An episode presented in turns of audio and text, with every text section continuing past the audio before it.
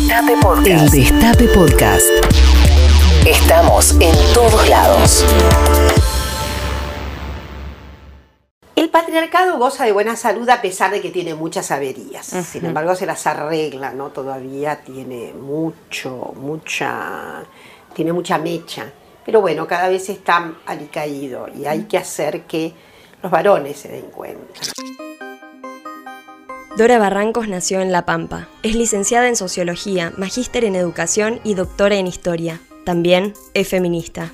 Es profesora, investigadora del CONICET y directora del organismo en representación de las ciencias sociales y humanidades desde 2010. Militó en la juventud peronista, fue perseguida por la dictadura cívico-militar y tuvo que exiliarse a Brasil. Allí entró en contacto con el movimiento feminista. En 1984 volvió a la Argentina. Investigó el feminismo y escribió numerosos libros. Fue legisladora porteña. En 2018, el Senado le otorgó su máxima distinción por su labor en pos de la igualdad de género. Hoy nos sentamos alrededor de la olla para hablar con Dora Barranco sobre el patriarcado y el feminismo.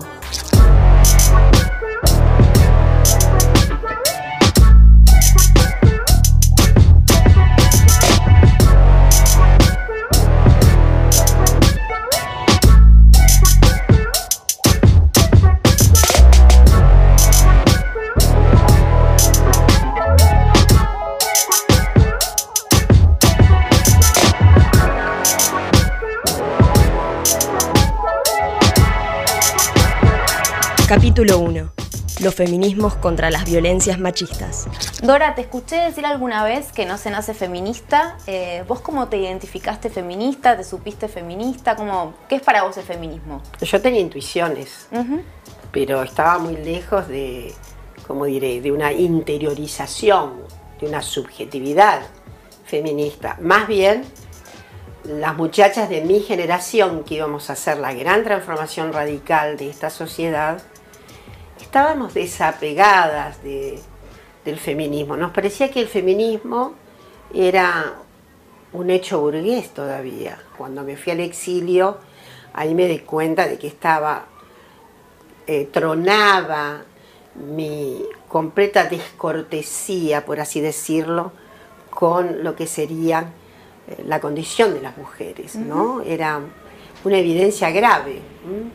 Y me di cuenta, lo he contado varias veces, ¿no? A propósito del Código Penal brasileño, ¿no? ¿Vos estabas en Brasil, en el exilio? Estaba en el exilio en Brasil y la verdad es que mm, ocurrió algo, había ocurrido algo muy grave. Eh, había ocurrido el homicidio de una joven de Minas Gerais, de alta sociedad, eh, que estaba en pareja con un tipo que era un playboy y el individuo la mata a balazos en Bucios, en la playa de Bucios. Por lo cual Bucios, que tenía en la época la resonancia de la playa de Brigitte Bardot, pero pasó a ser, para ciertos estándares de opinión ¿no? en, Brasil, la playa donde habían matado a Ángela Diniz, así era la, la Oxisa. Cuando no se hablaba de femicidio. Para nada, no, ni, ni, había ocurrencia ni prenoción. Eh, sí lo que ocurrió fue para mí muy, muy así, muy, muy un antes y un después, cuando esto había ocurrido un poco antes de que yo llegara a Brasil y luego transcurre el inicio del juicio. Y una joven periodista le pregunta al eh, abogado penalista que encaraba la defensa del homicida, ¿no? ¿Cómo iba a ser la estrategia de la defensa? Y yo me quedé atónita porque el tipo muy suelto de cuerpo, lo voy a decir en español desde luego, dijo que era muy fácil. Legítima defensa del honor. Eso fue para mí, eh, a ver, fue un escándalo mental, emocional. Yo tenía, quiero decir, sí, a mi favor, dentro de mis intuiciones, una, yo diría una, sí, una tamaña fuerza interna que siempre me impelía, por ejemplo, a denostar a esos tipos, de esos que contaban historias acerca de la sexualidad que habían tenido con las muchachas, algo aterrador. De modo que es, además, el crimen de Angela Dini se había producido, ahora lo podemos leer, en un, digamos, en una, una suerte de difamación concatenada. Que decían eh, los medios, los diarios, en fin, eh, que era una descarriada, que tenía una sexualidad, etc. Y esto era un punto de vista que a mí me parecía toda una incomodidad ya, con referencia a la pobre víctima. Pero bueno, este individuo me tornó feminista, o sea que siempre digo que fue el Código Penal. Claro que después, después, gracias a que me torné investigadora, pude saber eh, que los códigos penales en América Latina eh, justamente casi eximían de penas a quien hacía víctima a su cónyuge por encontrarla, por ejemplo, infiel, ¿no? Porque era una adúltera. ¿eh? Pero el Código Penal decía que en realidad era, eran, había atenuantes. La relación de las mujeres con el Poder Judicial cuando denuncian violencias no es sencilla. Las prácticas del Poder Judicial todavía están pobladas de estereotipos. La perspectiva de género no se encuentra transversalizada en los programas de estudio, ni tampoco es considerada a la hora de elegir en los procesos magistrados, fiscales, defensores, juezas y jueces. Por lo tanto, como el Poder Judicial no se está formando en relación con la perspectiva de género y no hay una obligación de aplicarla, la obligación es legal, pero no lo están llevando adelante, lo que sucede es que se reproducen estereotipos de género. Estereotipos que tienen que ver con la heterosexualización del cuerpo de las mujeres, con la maternalización del cuerpo de las mujeres y que derivan en juicios eh, que no son justos. En este sentido, tenemos que recordar que desde la doctrina legal feminista hemos construido todo digamos, un bagaje teórico sobre lo que nosotros llamamos, por ejemplo, mitos sobre la violación que tienen que ver con cómo el Poder Judicial considera el consentimiento, cómo considera que deben eh, comportarse las mujeres y cómo esto afecta las posibilidades de obtener justicia. Y mientras no haya un compromiso por parte de los actores del Poder Judicial en capacitarse y efectivamente eh, poner en marcha la perspectiva de género, que no es algo que se nos ocurre solo a las feministas, es un mandato constitucional, porque la CEDAW nos obliga en su artículo 5 a hacer esto, el camino de las mujeres, el tránsito por el Poder Judicial, seguirá siendo más un problema que una solución. ¿Y hoy cómo estamos? ¿Cómo es esa definición de patriarcado? Y si goza de buena salud, ¿se le ha podido hacer un tajo a partir de las manifestaciones masivas o...? El patriarcado goza de buena salud a pesar de que tiene muchas averías. Sin embargo, se las arregla, ¿no? Todavía tiene mucho, mucha, tiene mucha mecha. Pero bueno, cada vez está alicaído y hay que hacer que los varones se den cuenta, ¿no? Las mujeres desde luego. Las mujeres tienen que darse cuenta. Pero los varones, eh, hay grupos de varones que ya se dicen antipatriarcales. El domingo, este no, el otro, tuve el enorme gusto de hablar para, no sé, mil, mil y tantos de jóvenes varones antipatriarcales, fue en la Universidad de Avellaneda, ¿no? Es un encuentro muy importante. Me dijeron que se habían inscrito casi 1.800 personas. Bueno, sí, yo creo que está con averías, pero ahí corcovea y a, veces parece, a veces finge de muerto según, según sectores de la vida eh, eh, social argentina, pero luego no, ¿no? Luego eh, es, muy difícil. El patriarcado es un sistema de eh, exclusiones, es un sistema de exclusión, es un sistema violento.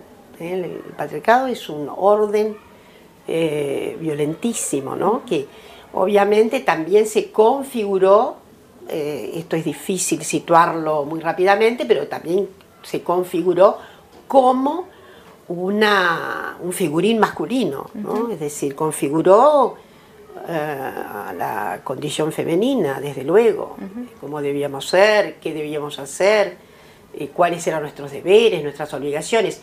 Esto también significa que del otro lado hubo una arquitectura de un determinado varón que excluyó a otros varones. Esto es un poco diferente según las épocas. ¿eh?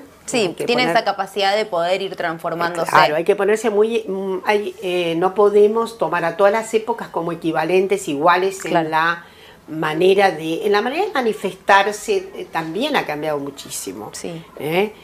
Hablas ahí de la cuestión también de clase, cómo se atraviesa en el patriarcado. Eh, has visitado a Milagro Sala cuando estuvo detenida. Digo, ¿cómo confluyen ahí todo? Porque también es un tema que ha costado mucho dentro de los feminismos incluirlo dentro de las demandas, justamente la libertad por Milagro Sala. ¿Vos estuviste ahí? Sí, he estado. Tengo un cariño inmenso por esa mujer. Además, Milagro Sala tiene algo de precursora, su movimiento, en términos de movimiento social, que ha dado lugar al arco de las sexualidades.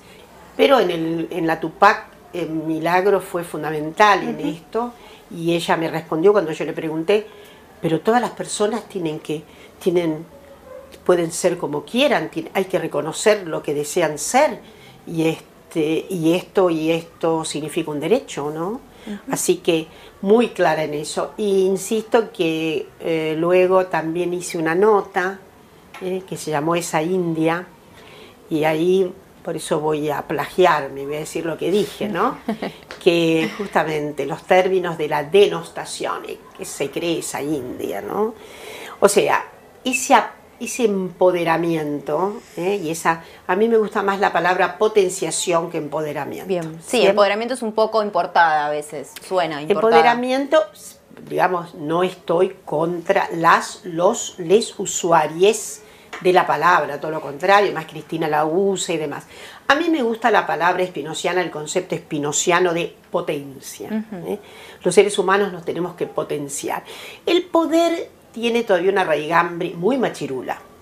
Entonces a mí no, mm, obviamente, hay que discutir poder, hay que disputar poder, hay que desentrañar los poderes eh, los poderes nefastos, ¿no? desentrañarlos, comprenderlos, entenderlos y enfrentarlos.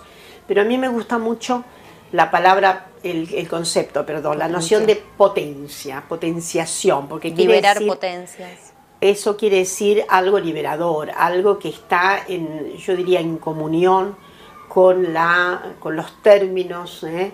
de la equivalencia, de la participación, del, estar juntos, ¿no? El poder siempre puede significar una capacidad de que el otro, la otra haga lo que ¿eh? una desea. ¿eh? En cambio, la potencia quiere decir que todo el mundo está en una casi condición, podríamos decir, de equivalencia respecto de sus insurgencias. Y hablaste ahí de poder, eh, se viene un año electoral. ¿Crees que se está discutiendo poder feminista pensando en esta línea de tiempo de lo que fue Ni Una Menos, lo que fue el primer paro que se le hizo a Macri encabezado por las mujeres y las disidencias y los paros internacionales que se llevaron adelante? ¿Hay una discusión sobre el poder feminista de cara a las elecciones? A mí me gustaría decir que hay una reposición societal femenina importante. Bien. Sea feminista o no a las feministas eh, no nos interesa la identificación como feministas. Pero yo personalmente no exijo eso, no, no, no exijo el rótulo, el rótulo no es de menos. Aunque me estremece y me encanta que las sub-20 se digan feministas ¿eh? y hasta que se imaginan que nacieron feministas. Es muy encantador. pero lo que quiero decir es que hay que también darle lugar a mujeres que eh, digamos, eh, están en unas franjas eh, considerables de entre 50 años y que tienen ahora, ¿no? Un reverbera fuerte ahora, algo como una apelación que se habían perdido con los jóvenes y que por ahí de la noche a la mañana este, no se van a roturar como feministas, aunque acompañen a sus hijas, a sus nietas, como está ocurriendo. Pero sí creo, yendo a lo que me preguntaste, que va a haber una disputa muy fuerte en términos paritarios reales y no de sana sana corita de rana, ¿está claro? Es decir, eh, yo creo que aquí sí se viene una fuerte disputa y esa potenciación que han ganado las mujeres en la escena pública va a significar que en cada partido haya ahora aún hasta las fuerzas más conservadoras, ¿no? Ayer un pibe me dijo que se sentía incómodo por las cosas que gritamos las feministas en la calle.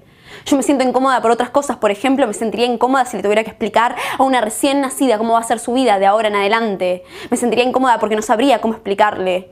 ¿Cómo le explico que le van a decir que use rosa y no celeste, que jugar, embarrarse es de nene, que le van a decir que se calle, que su opinión no importa tanto? ¿Cómo le explico que le van a gritar en la calle, lleve o short, pollera o calzas, buzo o sandalias y que lo van a justificar con que muestra o que oculta, que se hace la santa o la puta, que va a tener que aprender a lavar los platos y cocinar porque es una obviedad? No voy a saber cómo explicarle, cómo le explico lo que le pasó a Lucía Pérez.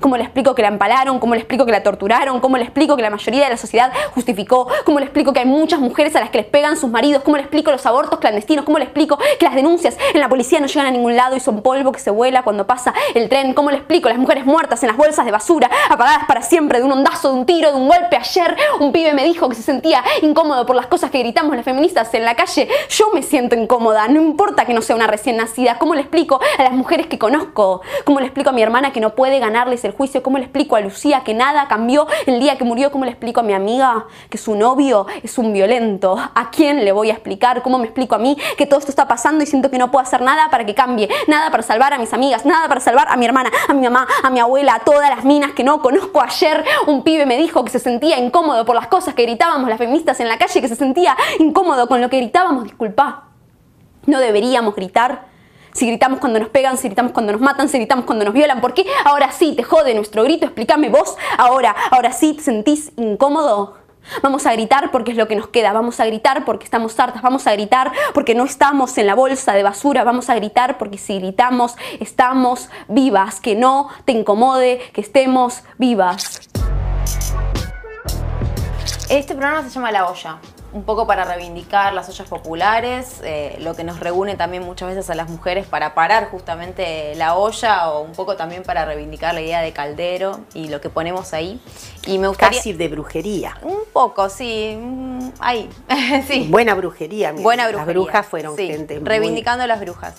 Eh, así que me gustaría preguntarte justamente eso, ¿qué te gustaría poner en la olla? Un poco a modo de conjuro, un poco también a modo de deseo, que es lo que nos convoca también a las feministas. Me estás provocando, porque voy a decir cosas, el conjuro, ¿no? Ahí desafiamos el finiquito, ¿no? La extinción del patriarcado, que es absurdo, los varones tienen que que sacarse... Una mochila ridícula ya, acabo de decirlo, ¿no? Y es un ese es absurdo, ¿no? Pensar funciones de mujeres, funciones de varones, los varones atosigados por sus mandatos, queden en paz, sean felices. Ahí va conjuro. Bueno, conjuro todas las manifestaciones abyectas de la hiperconcentración de bienes y riquezas. ¿eh? Y he hecho ahí este conjuro para que se terminen todas las formas de inequidad, de injusticia social, y obviamente también pongo en el caldero ahí, ardiendo, este, las figuras más nefastas eh, de la, digamos, del que nos ha tocado vivir en la sociedad argentina para que haya evidentemente una total purificación de cualquier tentación autoritaria. Bueno, muchas gracias, Dora. A vos. Las mujeres, lesbianas, travestis y trans faltamos en los medios de comunicación, pero acá en La Olla tenemos lugar. Suscríbete al canal de Destape y seguí mirando todos los capítulos de La Olla. Escúchanos donde sea, cuando quieras. El Destape Podcast.